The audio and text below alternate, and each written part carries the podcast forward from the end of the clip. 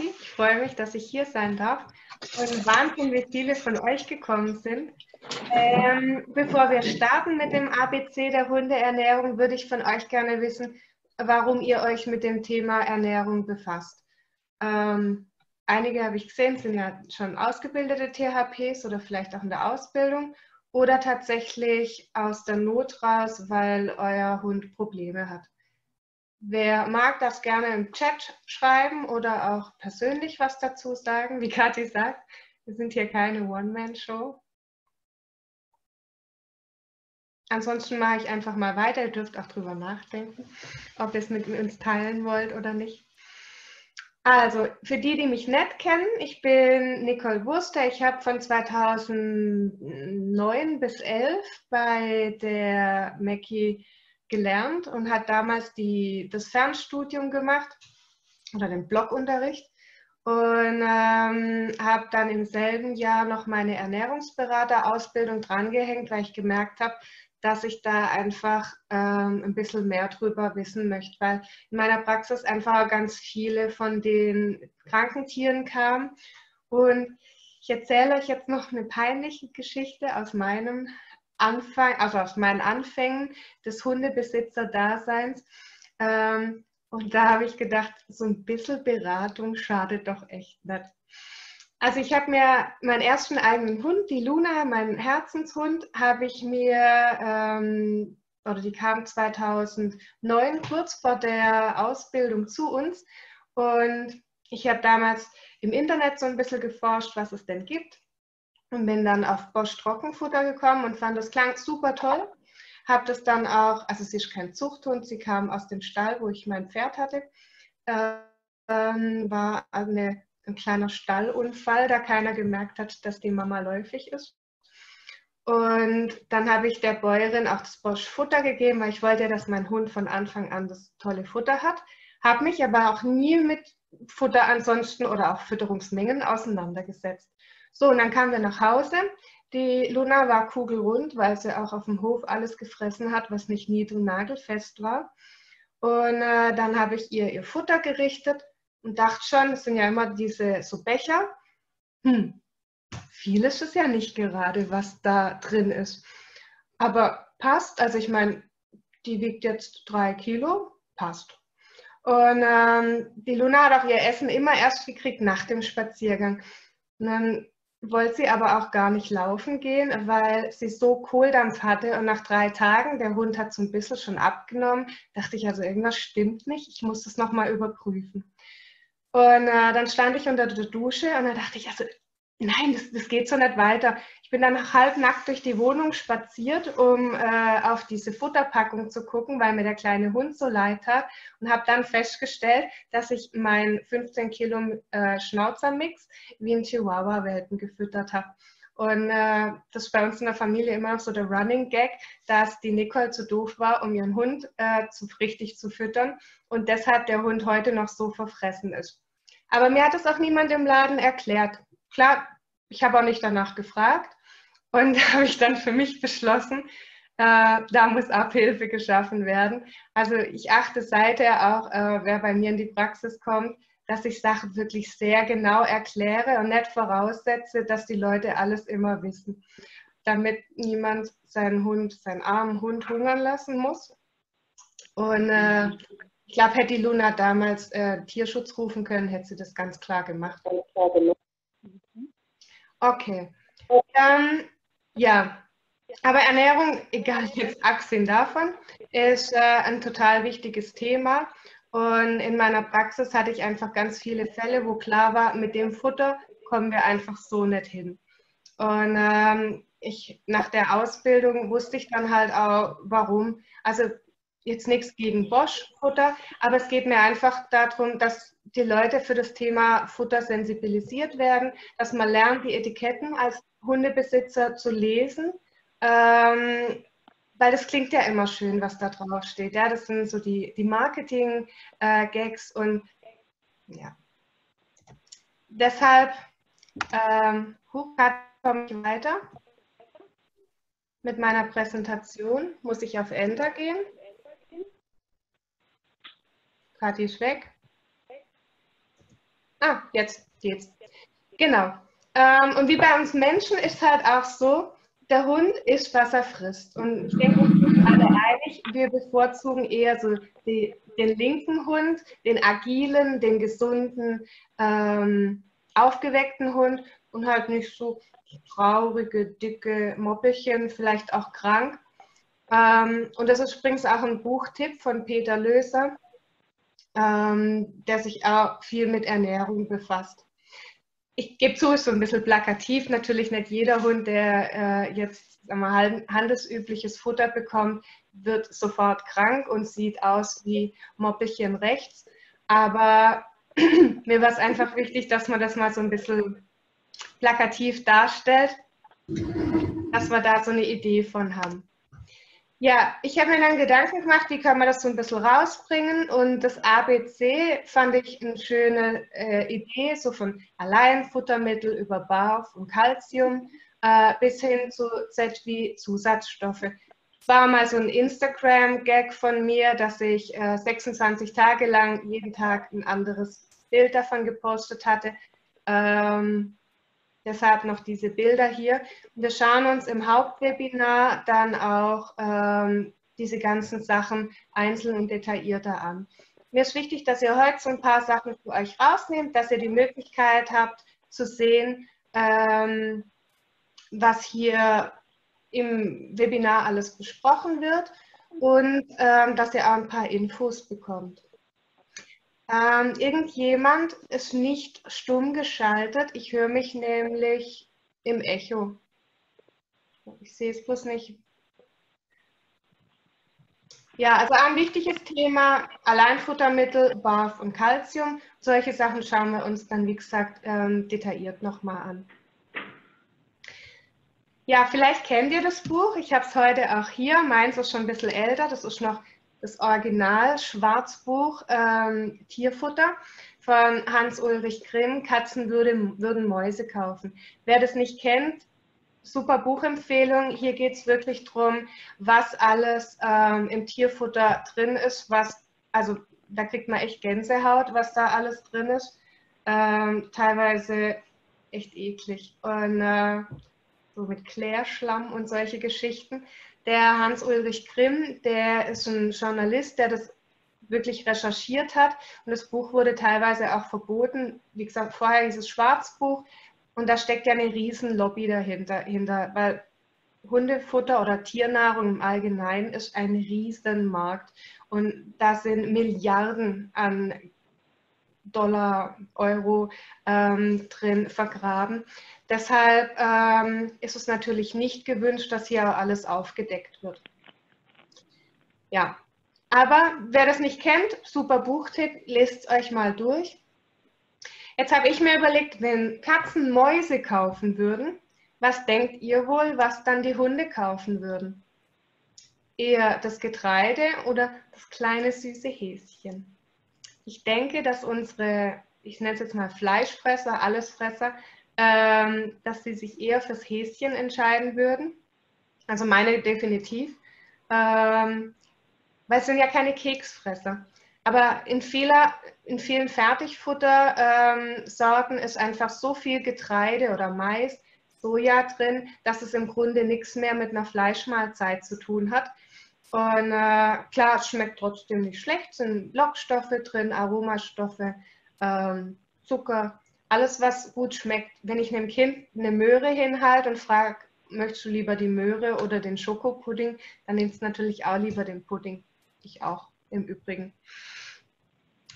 Aber ja, wenn wir jetzt mal von dem kleinen süßen Kaninchen ausgehen, tut uns ja auch immer ein bisschen weh. Ich finde die auch so goldig. Ähm, dann tun wir es lieber mal ein bisschen schematischer darstellen. Das macht es einfacher für das Tierliebhaberherz.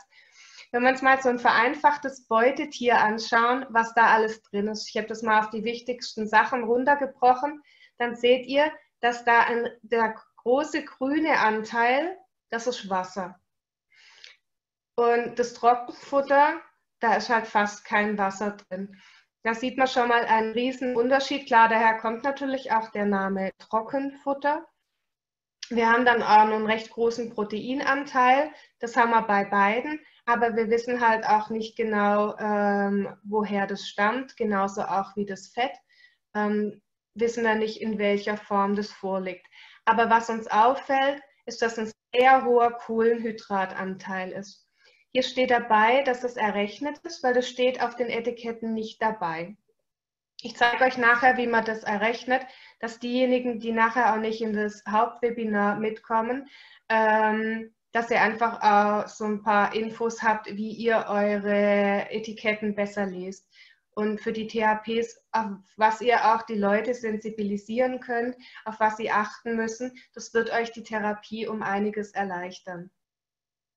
Ähm, also ich komme ursprünglich aus dem BAF-Bereich. Ich habe selber jahrelang gebarft.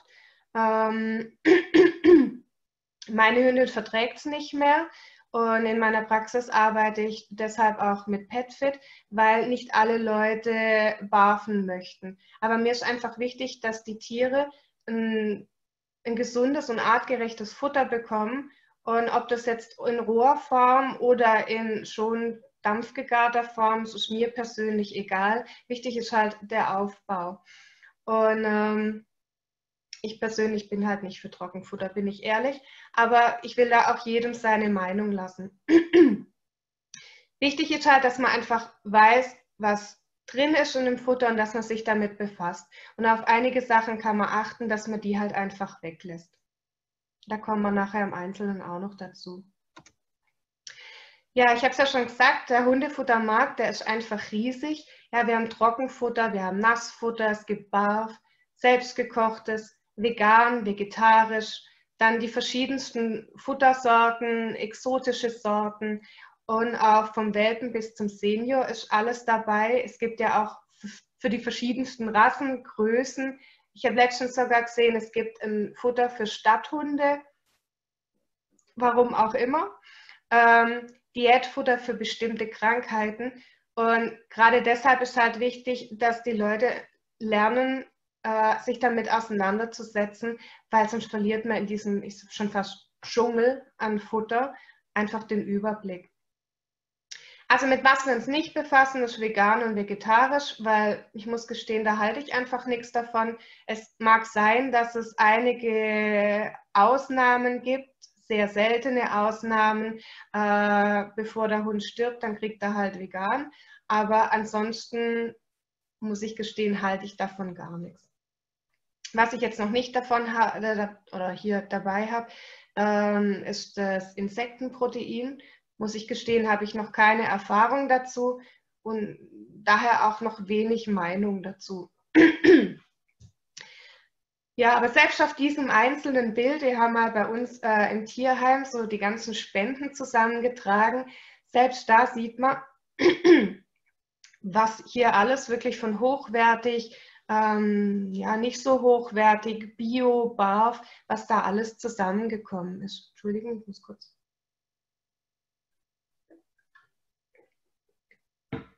Und da möchte ich euch einfach äh, nicht alleine lassen, dass ihr wisst, ähm, wie ihr es euch anschaut.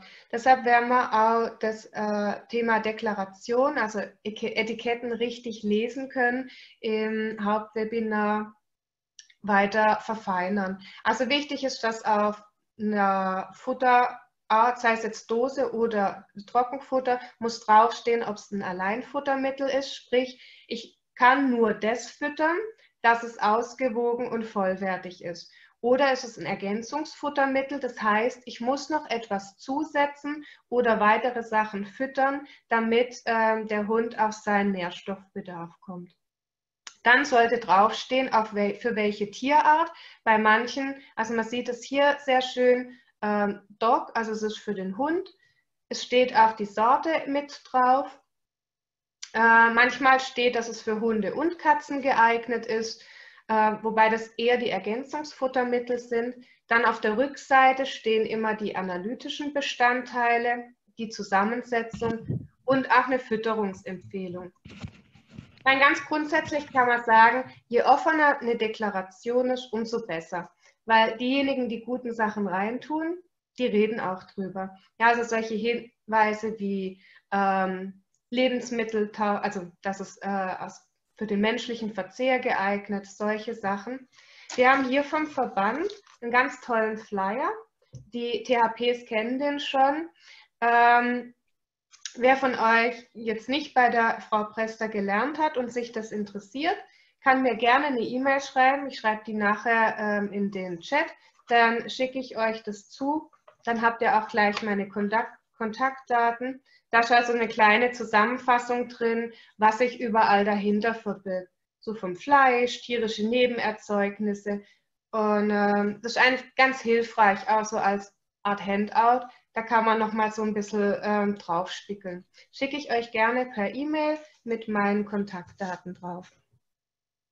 Also es gibt auch die verschiedensten Varianten der Deklaration, aber da gehen wir dann äh, detaillierter ähm, in zwei Wochen drauf ein. Das würde hier einfach den Rahmen sprengen. Ähm, aber die analytischen Bestandteile schauen wir uns einfach nochmal zusammen kurz an. Das Protein oder Rohprotein, das ist nämlich die Summe aller Eiweißverbindungen. Es gibt uns jetzt aber nichts über die Qualität an oder über die also über die Herkunft, ob es tierisch oder pflanzlich ist. Genauso auch das Fett, das beschreibt nur die Summe aller Fette. Wir wissen aber nicht, ist es jetzt ähm, ein hochwertiges Öl zum Beispiel oder ähm, ist es irgendwie ein ranziges Fett aus, ähm, aus der Gastronomie? Das wissen wir nicht. Dann die Rohfaser sind alle pflanzlichen, unverdaulichen äh, Futterbestandteile. Das sind meist diese Füllstoffe. Und die Asche, also Asche, da ist natürlich keine Asche drin, aber das sind alle mineralischen Futterbestandteile. Das heißt deshalb Asche, weil ähm, wenn man das verbrennt, ist das, die Asche eben das, was übrig bleibt. Feuchtigkeit, die wird erst ab einem Wert von 14 Prozent deklariert. Das heißt, in den meisten Trockenfutter, also im Trockenfutter selber ist gar nicht drin, so in den semi-trockenen äh, Sachen, da kann sein, dass ein bisschen Feuchtigkeit ähm, deklariert ist, aber Feuchtigkeit ist eher im Nassfutterbereich zu finden. Und jetzt kommen wir zu den Kohlenhydraten. Früher war das nicht drin, dieses Rechenbeispiel, aber ich habe das jetzt aus gegebenem Anlass mit dazu genommen, weil äh, ich wurde letztens beim verkaufsoffenen Sonntag darauf angesprochen äh, von einer Dame, die einen Diabetikerhund hat und sie sagt, auf keiner Packung stehen die Kohlenhydrate drauf. Sag ich, ja, die werden nicht angegeben, die muss man errechnen. Deshalb war mir halt wichtig, äh, dass ihr einfach wisst, wie man das berechnet. Ähm, für diejenigen, die vielleicht selber einen Diabetikerhund haben oder ja, es einfach wissen wollen.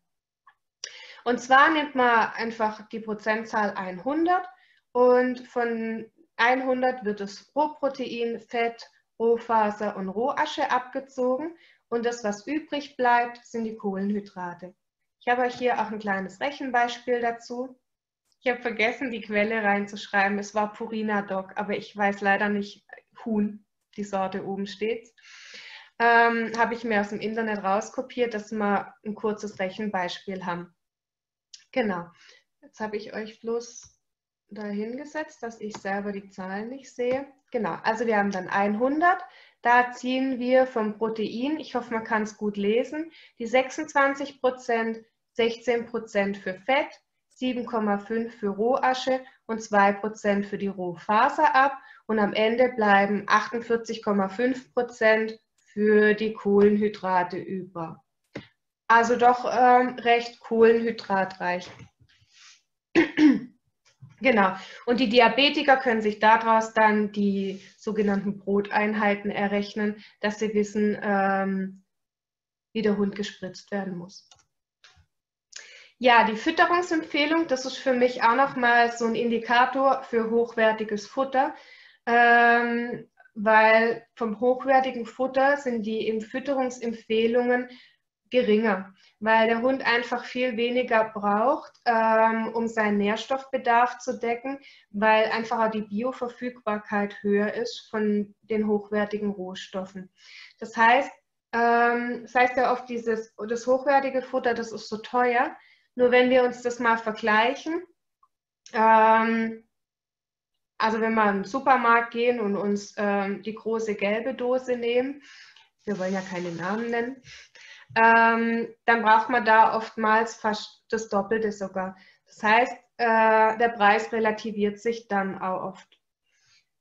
Wenn man jetzt einen Hund umstellt, sei es von Trocken- oder Nassfutter auf ein anderes Futter, dann empfehle ich, den Hund vorher zu wiegen. Also damit ich einfach ein Anfangsgewicht habe, weil die Fütterungsmenge, die orientiert sich zwar so ein bisschen am Gewicht des Hundes, meist sind es so zwischen 2 und 3 Prozent ähm, vom Körpergewicht, aber sie wissen natürlich nicht, wie alt der Hund ist, Klar, es gibt natürlich Seniorfutter, aber wir gehen jetzt mal von einem normalen Hund aus, also durchschnittliches Alter, durchschnittliche Größe. Ähm, die können natürlich nicht den individuellen Stoffwechsel mit einbeziehen, Krankheiten, Bewegungsgrad. Ja, wenn ein Hund viel Sport treibt, dann braucht er natürlich dementsprechend auch mehr Energie. Deshalb werden nur individuelle oder durchschnittliche sorry, durchschnittliche Werte angegeben. Aber für so eine Verlaufskontrolle bei einer Umstellung finde ich es wichtig, einfach ein Anfangsgewicht haben, einmal in der Woche wiegen, dass ich weiß, ob ich die Menge so ein bisschen anpassen muss. Und am Anfang empfehle ich auch, das Futter abzuwiegen, bis man tatsächlich ein Gefühl dafür hat, ähm, wie viel äh, ein Hund bekommt. Also mein Hund zum Beispiel kriegt eine 800 Gramm, sie wiegt knapp 15 Kilo und die kriegt eine 800 Gramm Dose auf zweimal. Und äh, ja, jetzt hat man so eine Dose, sie ist ja nicht durchsichtig wie ein Glas. Das heißt, ich nehme halt immer ungefähr das raus. Und äh, am Anfang war es dann so, am Ende bei der vierten Portion war halt fast nichts mehr drin. Und dann hat sie mich so angeguckt, ja, und was soll ich jetzt essen? Und dann habe ich halt immer noch eine zweite Dose aufmachen müssen. Da hat das halt hinten und vorne nicht gepasst. Also abwiegen, bis man so wirklich ein Gefühl dafür bekommt äh, fürs neue Futter. Geht auch recht schnell. Das hat man nach drei, vier Tagen drin. Ja, Fleischanteil, Wunsch oder Realität. Ähm, wir wünschen uns natürlich ganz viel Fleisch, aber was denkt ihr denn, ab wie viel Prozent darf eine Sorte, zum Beispiel Lamm oder Huhn, ähm, genannt werden? Was denkt ihr, wie viel muss davon drin sein, dass man die Sorte so nennen darf? Ich gucke mal im Chat, ob jemand so mutig ist, was schreibt. Ja, super, genau. Ich habe jetzt mal euch alle wieder freigeschaltet. Ja, ich lese hier schon 4%. Habt ihr denn eine Vorstellung, wie viel 4% sind von so einer 800 Gramm Dose?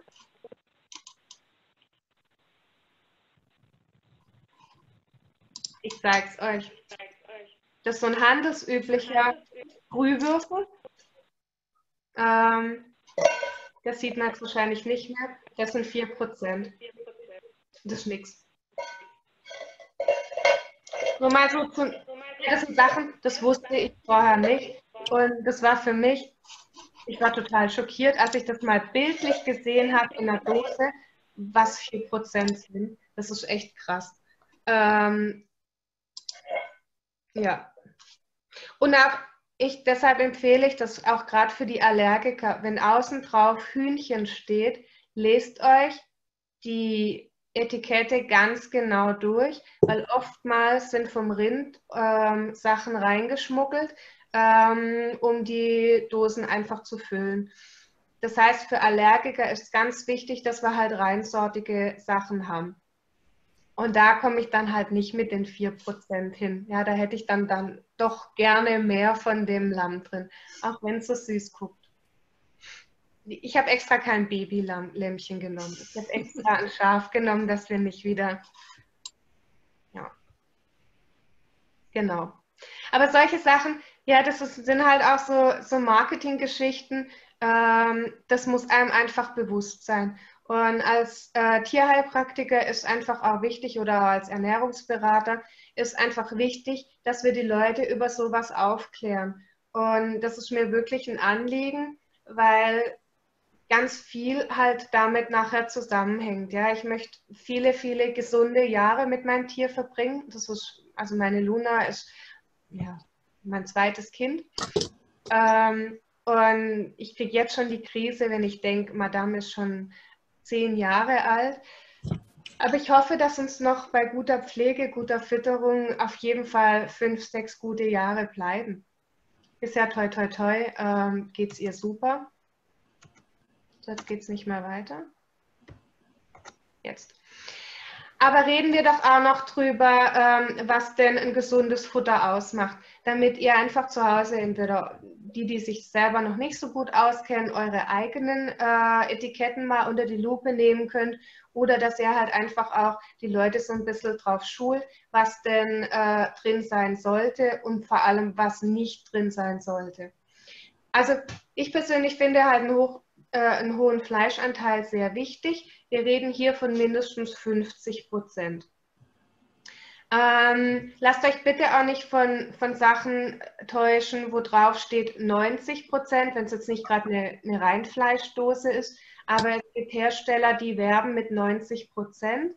Ähm, effektiv sind aber, wenn man es mal ehrlich betrachtet, auch nur 60 oder 65, 70 Prozent drin weil die eben ähm, auch das zellgebundene Wasser mitzählen und dadurch kommen sie auf 90 Prozent. Wenn man jetzt ähm, andere Hersteller wie zum Beispiel PetFit ähm, schaut, die deklarieren halt ähm, ehrlich und schreiben von ihren 65 bis 75 Prozent, ähm, weil sie es halt auf die Trockenmasse runterrechnen. Und die Feuchtigkeit, sprich dieses zellgebundene Wasser, dann eben extra als oder gesondert als Feuchtigkeit deklarieren.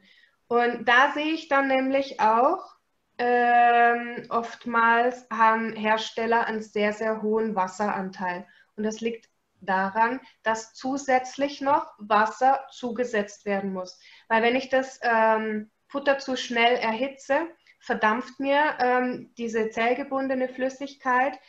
Das ist so, wie wenn ihr ähm, ein Schnitzel oder so ein, so ein, Schnitzel, nicht ein Steak, in die Pfanne legt und das ist vorher so groß und am Ende bleibt das übrig.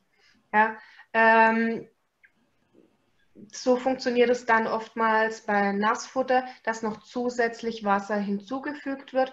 Hat den weiteren Vorteil, ist ein billiger Füllstoff, Wasser kostet nicht viel und ähm, ist eine sehr teure ähm, Variante, um Wasser zu verkaufen nicht drin sein oder wenig drin sein sollten eben diese tierischen Nebenerzeugnisse. Und das sind dann solche Sachen, die eben auch nicht für den menschlichen Verzehr geeignet sind. Ähm, ich persönlich finde es wichtig, dass man einen geringen Getreideanteil oder auch getreidefrei. Äh, Gerade bei den Allergikern ist halt Weizen oft ein Thema, aber auch Mais. Wenn dann eher schauen, dass man auf ja, mein gerade im Herstellungsprozess bei Trockenfutter und so weiter brauche ich die Kohlenhydrate, aber dass man dann vielleicht eher auf Kartoffel oder Süßkartoffel, gibt ja auch Buchweizen, Amaranth, diese glutenfreien Geschichten, ähm, gerade für die Allergiker. Und ja, ich finde halt so die klassischen Getreidesorten im Futter sehr, sehr schwierig. Auch das kaltgepresste Futter, muss ich gestehen, finde ich in der Praxis oft schwierig, ähm, weil ich finde, man kann es in der aufgeschnittenen Form oder in der, äh, in der thermisch behandelten Form eben einfach besser aufnehmen. Ich zeige euch das mal, ich weiß nicht, ob man es gut sieht. Mais hat mir mein Hund mitgebracht, netterweise. Bevor es gefressen hat, habe ich es konfisziert. Ähm, und wenn man sich das mal sieht, Popcorn. Ja? Also wenn der Hund Mais frisst, kommt der Mais hinten wieder komplett unverarbeitet raus. Sieht dann auch witzig aus, diese Hundehäufchen. Und äh, wenn er aber ein Popcorn frisst, das kommt nicht mehr raus. Deswegen diese thermische Aufbereitung, ähm, dadurch wird es aufgeschlüsselt und der Hund kann die Stärke in dieser Form dann auch ähm, verstoffwechseln. Und bei dem kaltgepressten Futter ist es halt oftmals nicht so. Kleine Anekdote, also die Luna hat auch schon sämtliche Futtersorten durch und auch Futterarten. Ähm, nachdem ich fand, okay, normales Trockenfutter habe ich dann der Ausbildung gelernt, ist nicht so gut. Dann kam ich auf kaltgepresstes Futter ohne irgendwelche künstlichen Zusatzstoffe und dachte, ja, viel besser. Super. Und sind auch so große Brocken, das kannst du nicht so runterschlucken, musst du kauen. Dann saßen wir eines Tages ähm, beim Mittagessen bei der Oma, Sonntagsbraten stand auf dem Tisch und äh, auf einmal, der Hund hat zwar ein, zwei Mal gefiebt, aber hat sich nicht weiter bemerkbar gemacht sonst. Setzt die einen Haufen ins Wohnzimmer auf den cremefarbenen Teppich meiner Oma. Also einen Haufen, ja. Der Hund war damals vielleicht sechs Monate alt, nicht mal kniehoch und man erwartet ja da nichts. Meine Oma legt die Gabel hin, guckt sich diesen Haufen an. Statt dass sie wütend ist, weil er einen riesen Fleck auf ihrem Teppich hinterlässt, bricht sie zusammen vor Lachen, weil dieser kleine Hund einen Neufundländerhaufen dahin gesetzt hat. Und ähm, ja, wir haben dann in der Ausbildung darüber geredet, was denn jetzt da passiert ist, dass dieser kleine Hund plötzlich Riesenhäufchen macht. Und äh, ja, sie hat einfach das Futter halt nicht richtig verwertet. Und nachdem ich mich so ein bisschen umgehört habe, kommt es wohl öfters vor. Also ja, inzwischen knapp zehn Jahre später weiß ich, dass es davon kommt, dass sie halt einfach das Futter nicht aufschlüsseln konnte. Sie konnte das so nicht verwerten und verdauen und dadurch kam das halt hinten raus. Und äh, wenn mich die Leute fragen, ja, an was erkenne ich denn, dass mein Hund das Futter nicht verträgt? Der pupst nicht, der macht nichts. Wenn ich mal nach der Kot oder nach der Kotmenge und nach der Größe frage, dann sind die Leute doch recht oft überrascht. Sagen, ja, jetzt muss ich sagen, tatsächlich, also das ist schon eine gute Handvoll. Wenn ich mir dann den Hund angucke und denke, eine gute Handvoll für den nicht mal 10 Kilo Hund, das ist schon Wort. Und ich sehe auch, wenn ich laufen gehe, macht ja nicht jeder seine Häufchen weg, ähm, sehe ich doch echt oft recht voluminöse Häufchen. Ja, aber genug davon. Ähm, wichtig ist auch, dass keine synthetischen Vitamine drin sind, weil wir einfach nicht wissen, ob der Körper die so aufnehmen kann, ob er damit äh, seinen Nährstoffbedarf decken kann. Und vor allem äh, müssen die halt auch wieder von der Leber mit verstoffwechselt werden. Und wir wissen nicht, wo sie äh, im Körper eingelagert werden. Genauso auch künstliche Konservierungsaroma oder Farbstoffe ja, das hat einfach nichts im Hundefutter zu suchen.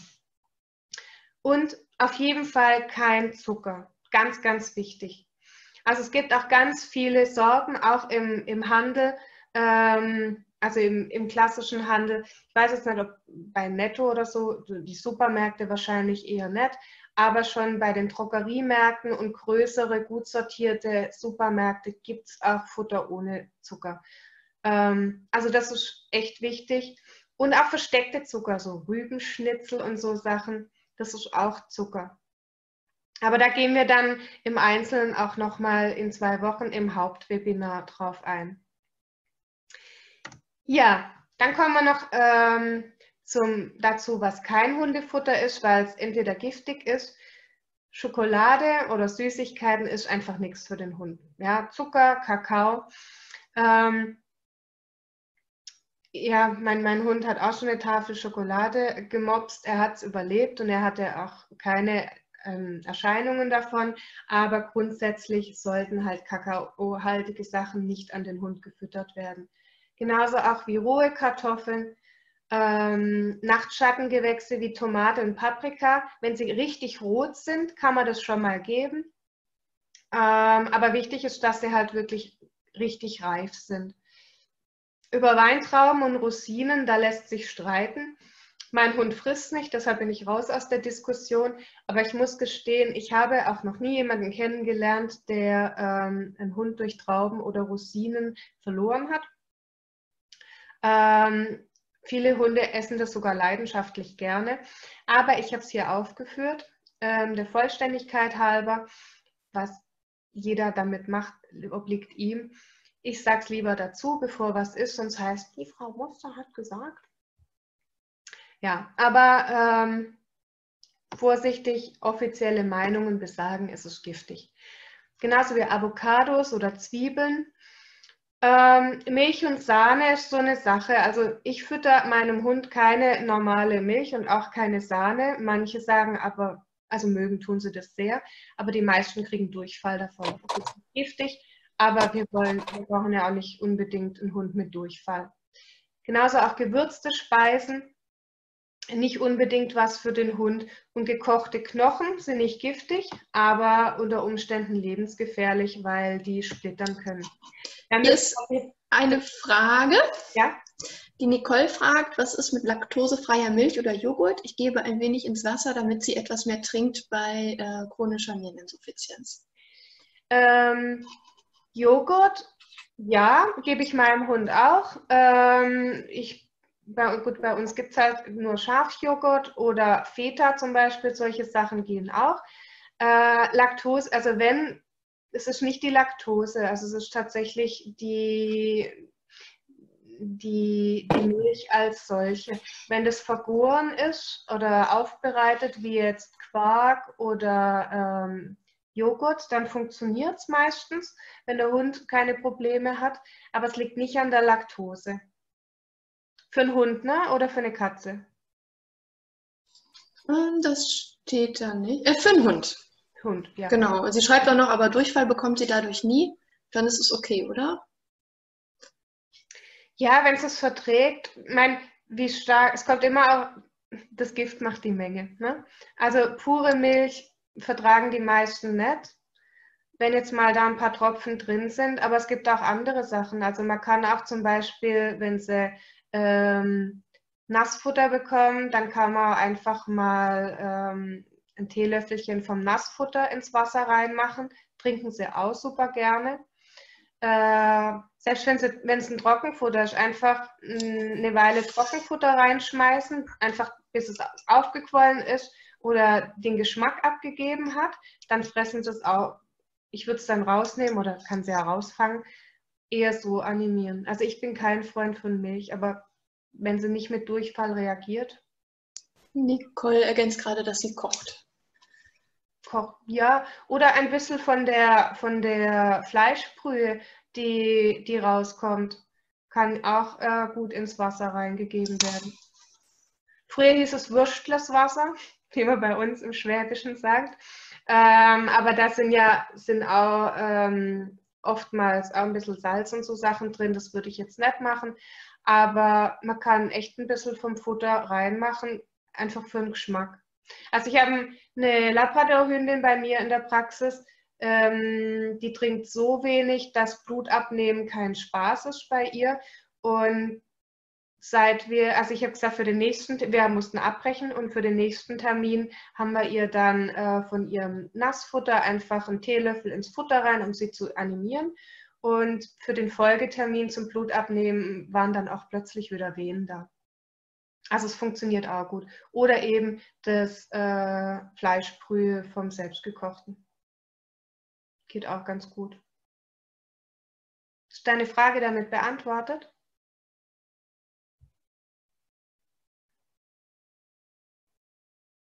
Okay. Ja. Gerne. Soll ich ein bisschen Chat wieder? Okay. So, zum Abschluss, ähm, wir schauen uns dann auch äh, im Hauptwebinar diese ernährungsbedingten Krankheiten an, wie Übergewicht, ähm, Allergien, Unverträglichkeiten. Also Arthrose ist jetzt keine ernährungsbedingte Krankheit, ähm, aber genauso auch wie Krebs, aber man kann das positiv durch die Ernährung beeinflussen. Also gerade bei der Arthrose zum Beispiel finde ich es total wichtig, dass man ähm, getreidefrei ernährt, weil Getreide, gerade das glutenhaltige äh, Getreide, ja auch immer wieder im Verdacht steht, Entzündungen hervorzurufen. Ähm, und es kann sich einfach auch in, in Entzündungen in Gelenken ähm, niederschlagen, was bei der Arthrose halt einfach äh, nicht so optimal ist. Dann ähm, ja, die Zahnprobleme hat oft was mit der Fütterung zu tun. Das schauen wir uns auch an, gerade wegen dem Zucker. Also Diabetes, Zahnprobleme, das sind so Sachen, wo ich sage, ja, das ist so einfach, auf den Zucker zumindest zu verzichten. Wir müssen da nicht noch mehr ähm, reingeben, uns den Tieren schwerer machen, als es unterm Strich nachher sein müsste. Ähm, ja, also ich denke halt, man kann ähm, Krankheiten insgesamt sehr positiv durch die Ernährung beeinflussen. Und das sehe ich in meiner Praxis einfach immer wieder. Und egal, was jetzt die Ursache für zum Beispiel Krebs ist, ja, ich kann aber durch die Ernährung einfach die Beschwerden lindern. Deshalb gibt es ja auch zum Beispiel diese ketogene Diät ähm, oder auch Bücher wie Krebs mag keine Himbeeren. Und da sieht man einfach, wie viel man mit dem Thema Ernährung machen kann. Ich kann natürlich Tiere durch die Nahrung, äh, durch, durch das Futter krank machen, aber ich kann sie durch die Nahrung, also für mich ist so ein Unterschied zwischen Nahrung und Futter, weil das Futter, ähm, was man oftmals im Handel bekommt, ist für mich halt was, ja, das gebe ich dem Hund, damit er satt ist. Aber eine Nahrung ist was, was den Körper nährt.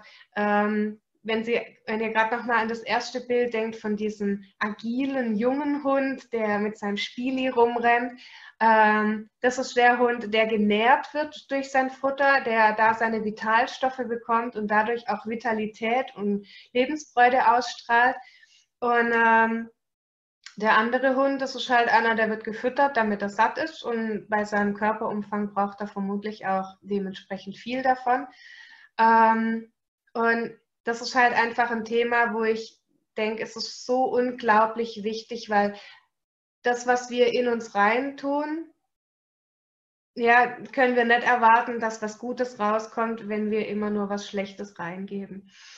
Und deshalb ist mir einfach so wichtig, dass wir über solche Themen sprechen. Was ich hier übrigens vergessen habe, das sehe ich gerade, Magendrehung ist auch noch ähm, ein Thema im Hauptwebinar, weil gerade Trockenfutter ja auch im Verdacht steht, diesen Gärungsprozess, oder nicht im Verdacht, das ist so, ähm, diese Fehlgärungen ähm, hervorzurufen, auch über Futter, das oben aufschwimmt und nicht richtig verdaut wird und dadurch diese Magendrehung eben kommen können durch diese Aufgasung.